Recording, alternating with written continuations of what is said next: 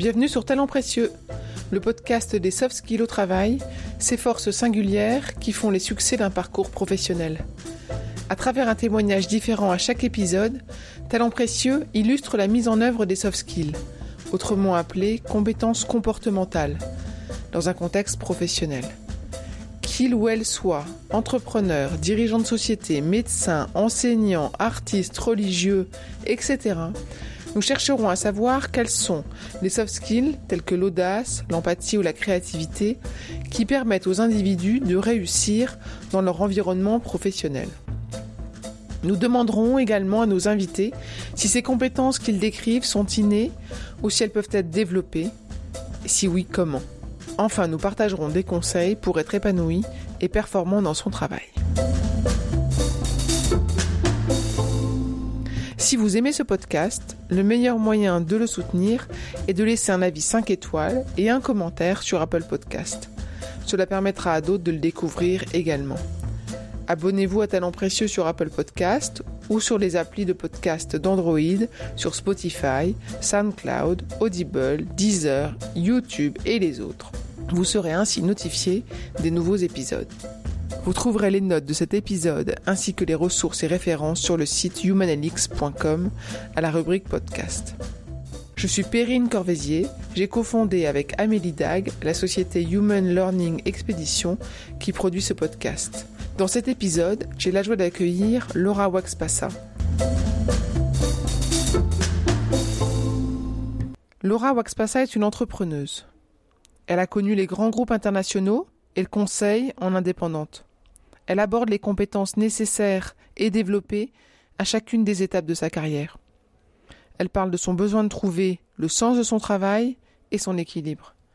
Très créative, très exigeante, Laura partage sans fausse modestie le chemin qu'elle a parcouru. Elle nous a reçus chez elle un matin, tôt, où son chat avait très envie de sortir. Vous l'entendrez parfois miauler et sauter. Bonne écoute. Bonjour Laura. Bonjour. Merci d'avoir accepté notre invitation pour cet enregistrement de podcast. Bien volontiers. Et merci de nous accueillir chez toi pour l'enregistrement. Très confortable. Laura, tu as un parcours professionnel très riche et varié. C'est ce qui nous intéresse. Aujourd'hui, comment est-ce que tu te présentes? Alors, euh, je me présente comme euh, une entrepreneuse financée par un grand groupe. D'accord peux nous en dire un peu plus sur le projet ou c'est top secret? Alors, je suis euh, en charge de lancer une start-up en tant que co-founder euh, pour le compte d'un grand groupe qui cherche à développer une idée euh, très créative et assez complexe et pour lequel ils ont préféré faire appel à un entrepreneur pour le faire à leur côté. Super, excitant. Absolument. J'aimerais qu'on prenne le temps de revenir un peu sur euh, ton parcours professionnel. Et euh, parce que tu as été à la fois euh, employé dans des grands groupes, dans des maisons familiales, tu t'es installé à ton compte, tu as fait du conseil.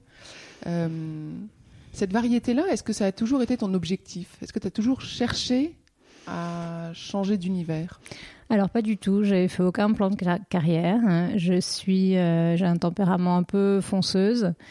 Euh, en tout cas, dans la première partie de, carrière, maintenant, euh, je, voilà, je, prends le temps d'observer un petit peu plus euh, avant de foncer. Ça, on se refait pas complètement.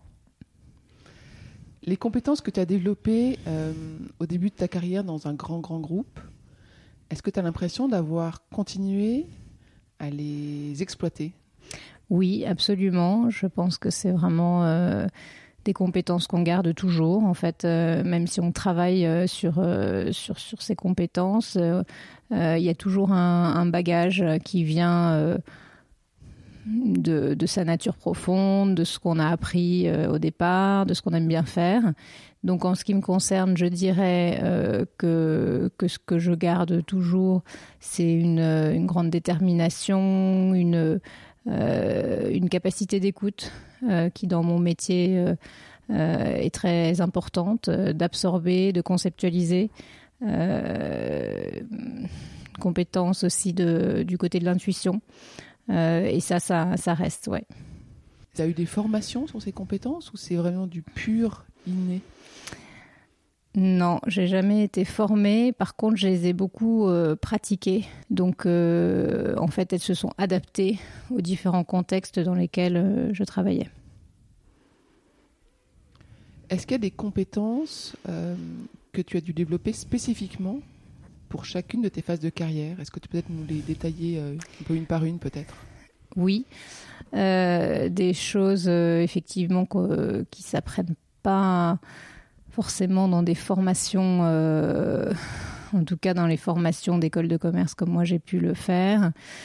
Euh, et qui effectivement chaque euh, moment de carrière en fait appelle une nouvelle série de, compétences. Je dirais que dans le grand groupe, ce que j'ai appris, pas tout de suite parce qu'au départ c'était pas tellement nécessaire, mais j'ai beaucoup appris la stratégie, un peu la tactique. Euh, euh, j'ai appris à faire avancer mes projets. et ça, c'est des voilà, ça, me, ça me semblait nécessaire dans ces contextes-là de rajouter ce type de compétences. et j'ai appris sans, sans, plaisir à faire ça parce que je, je trouvais que c'était quelque chose de nécessaire mais de, de, de pas amusant. Mais j'ai appris à le faire, ouais.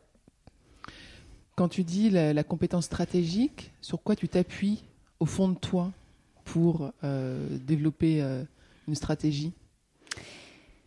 Euh, je m'appuie sur les choses qui font du sens parce que c'est ce qui m'anime et qui m'a toujours animé.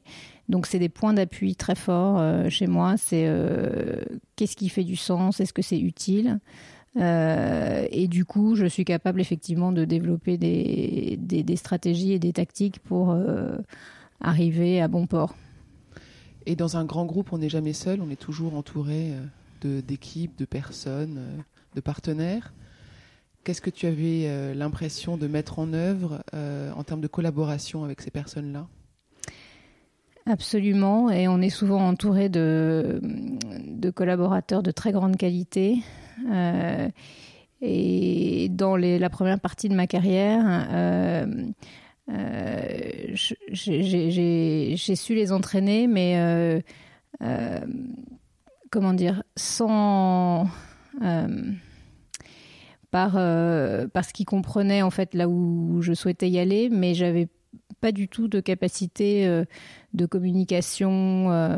en, l'occurrence, je pense que je suis une bonne leader, mais une très mauvaise manageuse, parce que quand il s'agit de de gérer les choses et et, les personnes euh, sans un, but ou un sens précis, euh, ça m'intéresse euh, moins. donc, du coup, je, les entraînais quand moi je voyais du sens et ça faisait des, voilà, des, projets passionnants, très exaltants avec des équipes très motivées. Et quand on perdait le sens, c'était pas toujours simple de, de, maintenir la qualité de relation, etc. Est-ce que c'est ce défaut de sens qui a fait que tu as voulu changer d'entreprise et de métier? Oui, absolument. D'accord, ok. Tu as eu ensuite un, un, gros changement, mhm. euh, c'est-à-dire que tu t'es euh, installé à ton compte. Oui. Et là, euh, raconte-nous un peu comment ça se passe, l'installation à ton compte. Qu'est-ce que tu dois développer de différent? Dans quel contexte tu te trouves Et qu'est-ce que tu mets en œuvre comme talent? euh, pour t'épanouir, euh, être performante et en vivre oui, effectivement, c'est une grosse euh, remise en question. Donc déjà, il ne faut pas avoir peur du vide, hein, parce qu'il y a beaucoup de gens qui reculent parce que des questions de statut, de, rassurer les proches, de mm, voilà, davantage. de regard des autres peuvent, peuvent arrêter. donc une fois qu'on s'est dit que ça, ça avait peut-être pas tellement d'importance, en tout cas pour, euh, pour soi.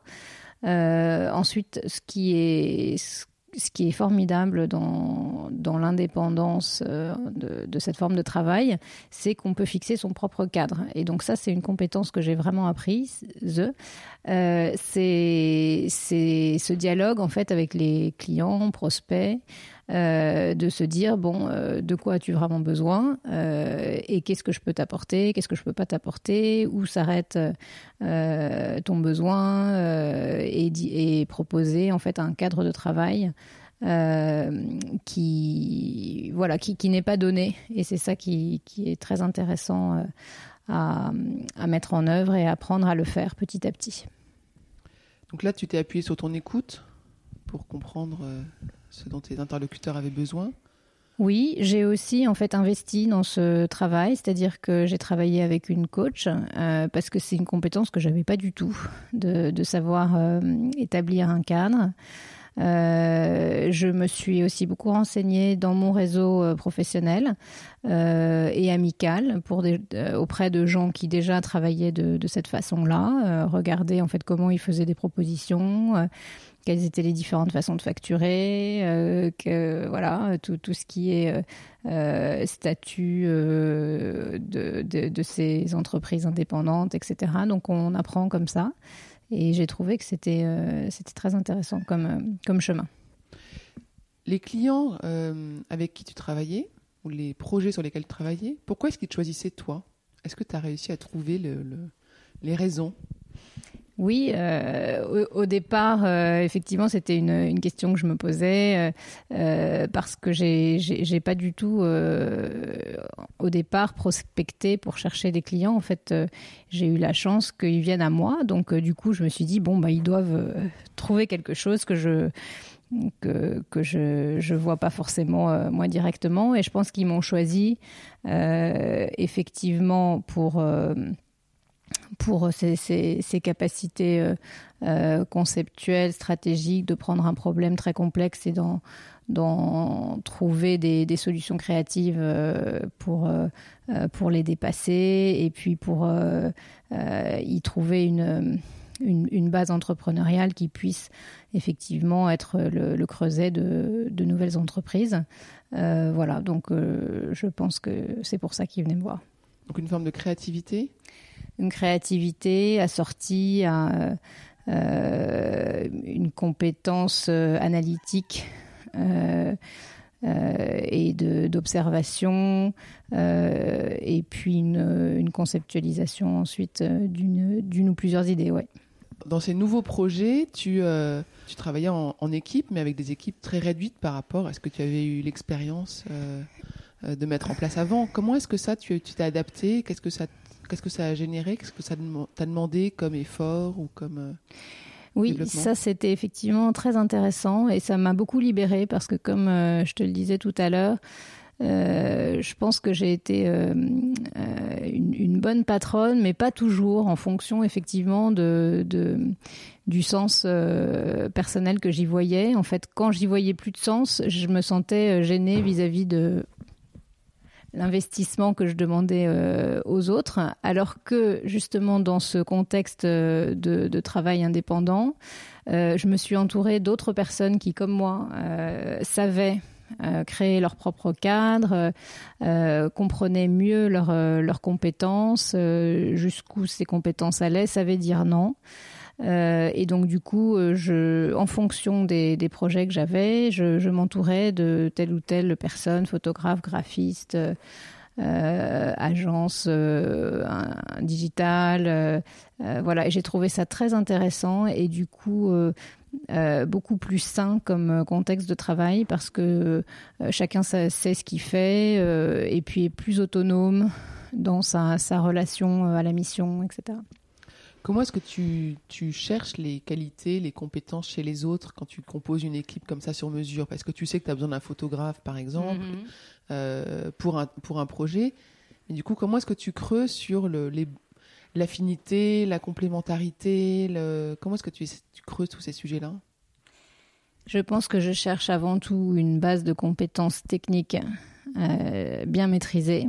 Euh, et après un fit personnel entre mon client euh, et euh, ce fournisseur ou prestataire. Et, euh, voilà. et comment est-ce qu'on détermine un fit Qu'est-ce que sur quoi on s'appuie? Alors on s'appuie beaucoup sur l'intuition, sur la, la, compréhension profonde de qui sont les gens. Donc effectivement, je travaille beaucoup avec des gens que je connais assez bien, que j'ai vu à l'heure. Voilà, à qui je fais confiance et que j'essaye de bien briefer sur le contexte particulier qui est, qui est le nouveau. Euh, voilà, donc j'ai un réseau effectivement euh, très fidèle, avec beaucoup d'amitié professionnelle ou de relations professionnelles et qui que je revois régulièrement euh, et que et que maintenant j'ai appris à entretenir. C'est-à-dire qu'avant c'était c'était juste de l'affinité amicale et maintenant je sais à quel point ces relations-là sont précieuses et que ça s'entretient et que ça s'enrichit. Voilà. Est-ce que tu mets des mots sur les compétences que tu recherches? C'est-à-dire que quand tu vas voir un, photographe, euh, tu, lui dis, j'ai besoin euh, que tu, euh, tu aies telle posture, tel savoir-être aussi, ou est-ce que ça tu le décris pas C'est pas quelque chose qu'on dit?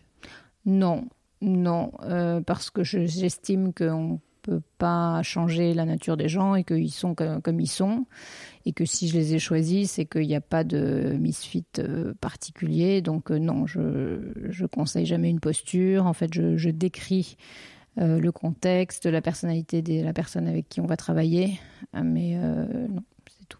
Est-ce que tu fais des feedbacks? Ça t'est arrivé de faire des feedbacks sur euh, à la fois les compétences techniques mises en œuvre, mais aussi les compétences comportementales ou relationnelles. Absolument, et ça c'est un point très important. Ça c'est une compétence que j'ai acquise plus tard, parce que moi je suis plutôt quelqu'un qui pense que les choses sont évidentes, alors que en fait euh, il, faut absolument les préciser. Et donc, j'ai appris à faire des feedbacks beaucoup plus précis et pas des feedbacks inconditionnels, genre euh, c'est génial, c'est top ou j'adore. Tout ça, je considère que ça fait partie de la sphère euh, personnelle. et je, fais du feedback précis pour que les gens sachent en fait pourquoi telle ou telle chose a été appréciée ou pas. Donc un bon feedback pour toi, c'est quoi? C'est un feedback euh, conditionnel, c'est-à-dire précisé euh, euh, et plutôt court que long, mais avec beaucoup de, de contenu. Et puis, pas que dans le positif, aussi dans les points de développement. Voilà. Tu, donc tu as travaillé dans des gros groupes, tu as travaillé à ton compte, tu as beaucoup travaillé et en même temps, tu as une famille, tu as une vie personnelle. Comment est-ce que tu trouves, euh, comment est-ce que tu composes l'équilibre? Est-ce que tu l'as composé d'ailleurs? Alors, c'est toujours un work in progress. Euh, je trouve que ça rend la vie des femmes particulièrement riche euh, parce qu'on veut tout embrasser pleinement. Euh, que quand effectivement on a des caractères euh, intenses, on fait tout avec intensité. On, j'ai aussi une forme d'exigence qui fait que j'ai du mal à m'arrêter avant que ce soit à 100 ou 150% euh, donc, en fait, la recherche d'équilibre, c'est un, un, sujet maintenant qui ne m'inquiète plus et qui me passionne. Donc, déjà, le changement de perspective sur le, le sujet est important à un moment, euh, ça m'a ça m'a inquiété, ça m'a ça m'a déstabilisé. Euh, voilà, au point de, me, de, de, vouloir effectivement changer le cadre. Et c'est pour ça que j'ai changé mon cadre en passant de, grands groupes à une, forme d'indépendance choisie, et dans lequel effectivement je peux explorer, construire. Euh, cette façon de, tout embrasser en même temps. Et je pense qu'il faut renoncer à rien. Euh, il faut garder la même ambition que, que, l'on a, euh, ne pas avoir de regrets, mais faire les choses différemment, euh, choisir, euh, prioriser, voilà, et, et comprendre pourquoi on fait les choses. On revient à donner du sens et avoir du sens. Absolument. Très bien. Est-ce que tu pourrais nous raconter un succès? Oui, alors euh, c'est la, première société que j'ai montée euh, en tant qu'intrapreneuse pour euh, L'Oréal. Donc c'est c'est une marque de, cosmétiques pour des esthéticiennes qui s'appelle Keraskin. Et en fait, L'Oréal m'a donné carte blanche pour imaginer une, une, marque et monter une équipe autour de ce besoin de mettre entre les mains des, meilleures esthéticiennes du monde des bons produits. Pourquoi c'était un succès? Alors, euh, c'était un succès, un échec, euh, les deux. Ça a été un succès parce qu'on a réussi à, à, créer en fait un, une, marque de très grande qualité euh, en, faisant une collaboration avec les laboratoires L'Oréal qui fait encore date, c'est-à-dire que je suis encore euh, euh, très amie avec euh, toutes ces personnes du laboratoire qui disent c'était un moment suspendu en fait de pouvoir créer avec autant de liberté et autant d'exigence des produits et que c'était rare dans un dans un grand groupe. Donc on a pu mettre en œuvre effectivement une forme de collaboration très créative euh, avec beaucoup moins de contraintes parce qu'on était dans un contexte de, produits professionnels et pas des, produits grand public euh, et que pas avec une, forme de, confiance et de professionnalisme qui s'est mis en place avec les, labos. On a complètement euh, repoussé les barrières du possible dans un grand groupe. Euh, donc ça, c'était très exaltant. Euh, donc c'est une grande réussite. Euh, ces formules, donc une vingtaine qu'on a créées, restent des produits qui, euh, aujourd'hui euh, font plein de petits chez L'Oréal et qui sont restés des, des produits euh, un peu phares et un peu nouveaux. Ça a été un échec parce que la marque n'existe plus aujourd'hui. Elle a duré six ans et en fait, L'Oréal a racheté Carita, qui n'était pas disponible à l'époque de la création de, de Keraskin. Et en fait, l'un a remplacé l'autre. C'était un succès, mais c'est ce qui m'intéresse, c'est la partie du succès. Euh, parce que finalement, quand tu étais là, c'était un succès. Euh, sur quel talent personnel Pourquoi est-ce que c'était un succès grâce à toi? C'est ça qui va m'intéresser. Euh, toi et ton équipe, toi et tes partenaires, j'ai compris.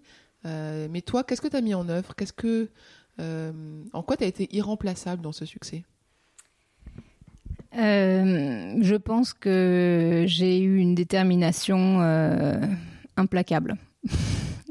C'est-à-dire que euh, les gens, les personnes autour de moi que j'embarquais sentaient que que j'avais aucun doute sur la finalité, plein de doutes sur le comment et que du coup j'avais vraiment besoin d'eux sur euh, comment mettre en œuvre, euh, voilà, mais que c'était important et que ce qui m'animait vraiment, c'était que j'avais rencontré une, une, population que je connaissais pas du tout, qui sont les esthéticiennes et qui ont un, une relation euh, rares euh, par rapport à la peau des, des gens parce qu'elles passent leur journée en fait en contact euh, intime avec des personnes. Elles observent la peau sous un angle très différent de ce qu'on observe d'habitude en cosmétique. Et je voyais à quel point c'était des personnes qui jusqu'ici étaient considérées comme peu importantes. Euh, et ça, ça m'animait terriblement. Euh, et du coup, ça donnait effectivement du sens à ce que je faisais. Et, et j'étais absolument déterminée à leur donner des beaux outils de travail. Et ta détermination, comment est-ce que tu la transmettais euh, aux autres? Comment est-ce que tu la faisais voir? Oui, alors euh, je pense que justement par, le, par la force de travail que je mettais en œuvre, euh, du coup je pense qu'il y avait une valeur d'exemple dans, cet engagement. D'ailleurs, trop total. à l'époque, j'avais un puis deux enfants. Euh, et, effectivement, dans mes ordres de priorité, même si je disais que ma famille était important, je pense qu'à cette époque-là, c'était vraiment le, le fait d'aboutir sur, euh, sur euh, le projet professionnel qui était en haut de mes priorités. Euh, et, je pense que j'aurais pu, en fait, en, refaisant le film des choses, je pense que en, en ayant ma famille aussi comme priorité, j'aurais pu aboutir aussi. Mais à l'époque, je n'arrivais pas trop à trier tout ça. J'étais encore dans le modèle work first. Et euh voilà, donc une, je, pense que ça m'a aidé effectivement à entraîner tout le monde euh, là-dedans. Euh, mais que je me suis pas du tout protégée non plus de cet engagement excessif et que si c'était à refaire, je pense que j'aurais été plus efficace et aussi plus utile en ayant une forme de mesure et en tout cas en prenant en compte mes besoins aussi là-dedans. Est-ce que tu avais à l'époque des retours de, de tes managers de, sur justement ton engagement d'être excessif ou euh, sur ton endurance, le risque de ne pas tenir dans la durée en étant aussi intense? Est-ce que tu avais eu des retours là-dessus? Alors pas du tout. C'est une société un peu paternaliste euh, qui, qui valorise l'engagement total, qui ne, met, qui ne mettait à l'époque, parce que maintenant ça fait dix ans, donc c'est euh, je sais qu'aujourd'hui, euh, voilà, il y a des évolutions, il y a une prise en compte euh, plus importante de ça, mais à l'époque, pas du tout. voilà, ni côté RH, ni côté manager. Euh, voilà. Et, mais bon, je leur jette pas la pierre parce que en fait, la première personne qui doit prendre soin de soi, c'est soi-même. Et moi, je savais pas non plus le faire. Donc euh, voilà, le contexte n'était pas très, euh, ne savait pas le faire. Moi, je savais pas le faire. Donc tout était mis en œuvre pour que les gens soient dans une forme d'excès qui effectivement portent, euh, les, projets, mais aussi font que, parfois, il voilà, il y a, des moments où, le sens est perdu et où euh, c'est moins. Euh, il peut y avoir des, moments de doute ou de d'aigreur aussi, parce que un moment il y a de la fatigue ou de, la perte de sens. Et en quoi comment est-ce que tu repuisais ton énergie? Mal, euh, parce qu'à l'époque, j'avais justement pas du tout encore appris à savoir ce qui me ressourçait vraiment. Donc, euh, je, je, je, partais en vacances comme, comme tout le monde, mais en fait, mes vacances me reposaient pas vraiment. Euh, j'étais souvent, pendant les vacances, je rattrapais ce que j'avais pas fait avec mes enfants pendant que je travaillais. Euh, et donc, je revenais de vacances euh, aussi fatiguée que j'en étais partie. Euh, donc, en fait, je n'avais pas du tout encore appris cette compétence de ressourcement indispensable et profond que j'ai appris depuis. Tu peux nous en parler de cette compétence que tu as développée du coup? Alors oui, ça passe vraiment par un travail sur soi, de compréhension de, de ce qui fait du, de la vraie réparation, ressourcement, aussi ce qui réalimente le puits de créativité. Euh, donc en ce qui me concerne, euh, moi je sais que je suis quelqu'un qui a besoin de, euh, de silence. donc j'ai besoin de moments où personne me parle, où je parle à personne où je lis. donc j'ai appris en fait à partir, à quitter ma famille pendant deux trois jours. Alors au début, c'était juste une fois par an et maintenant, je sais le faire euh, plus souvent. Euh, ma famille a compris pourquoi je le faisais, n'y voit pas d'inconvénients, mais tout ça, ça, ça, prend du temps à expliquer, à ce que ce soit pas perçu comme menaçant ou inquiétant. Euh, voilà, la lecture pour moi est aussi un ressourcement profond parce que ça, ça m'ouvre aussi vers, vers d'autres choses, ça me nourrit, euh, mais il faut que j'ai eu le silence avant la lecture. voilà, donc l'ordre des, des ressourcements est aussi important. Est-ce que tu as pratiqué des techniques comme la sophrologie, la méditation? Euh, Est-ce que tu as été formé à ça? Est-ce que tu as essayé? Est-ce que ça t'a aidé? Alors, euh, je conseille d'essayer toutes ces choses-là parce que je pense qu'il y a beaucoup de compétences dedans et que chacun verra euh, où il y trouve une ressource. Euh, moi, c'est le yoga qui à un moment a été un, un, besoin et donc du coup j'ai su faire du yoga alors qu'avant ça me parlait pas du tout. Euh, le yoga m'a réappris à respirer. Euh, ce que j'avais, c'est drôle, c'est vraiment une compétence en fait. Euh, j'avais jamais fait attention à la respiration et maintenant je fais attention à la respiration. donc moi c'est plutôt par ça que c'est passé. Je, je m'intéresse à la méditation, mais j'ai pas encore trouvé l'angle qui me convient. Très bien. Est-ce qu'il y a des compétences que tu n'as pas encore euh, tout à fait acquises ou développées et sur lesquelles tu cherches à développer Alors, euh, je ne sais pas si c'est une compétence ou si c'est un, un, trait de caractère, mais il y a une chose que j'ai besoin et envie de travailler, c'est la, la légèreté. C'est-à-dire que je suis quelqu'un qui, comme on l'a dit, de très engagée, de très intense. Et parfois, je me fatigue moi-même dans les projets en, gardant ce niveau d'intensité.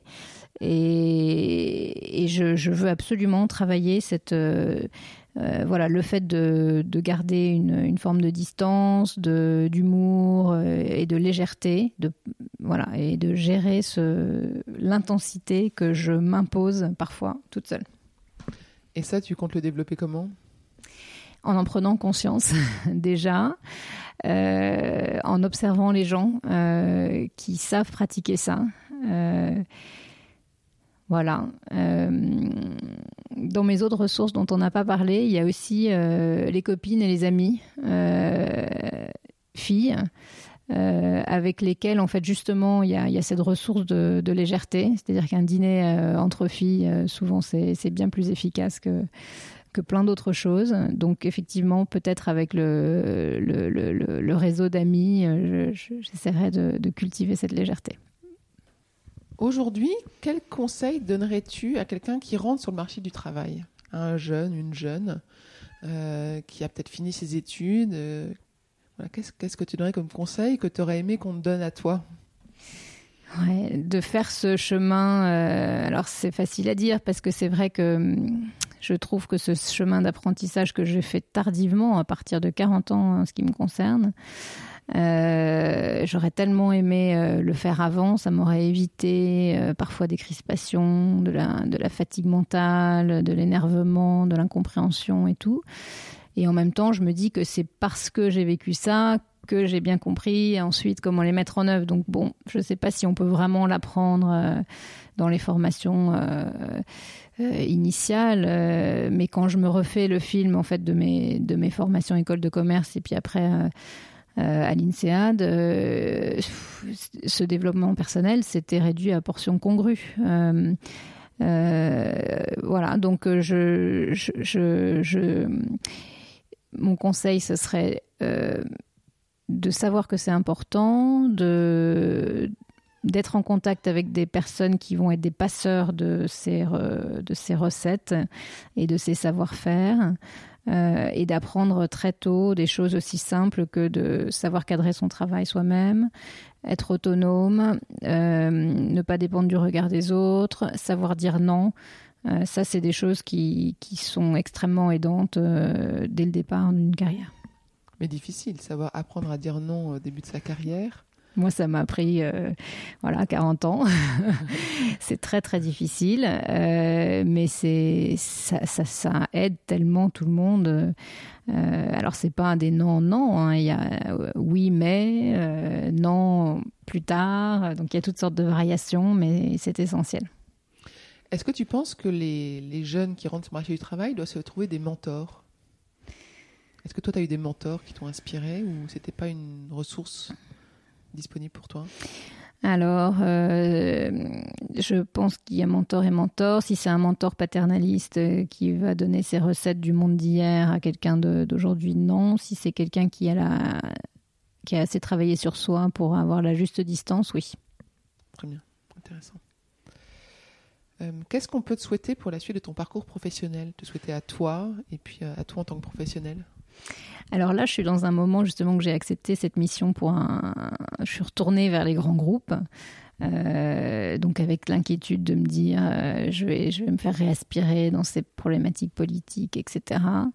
Euh, mais en même temps, j'y vais beaucoup plus forte de tous ces apprentissages que j'ai faits en parallèle et puis aussi de l'expérience que, que, j'ai.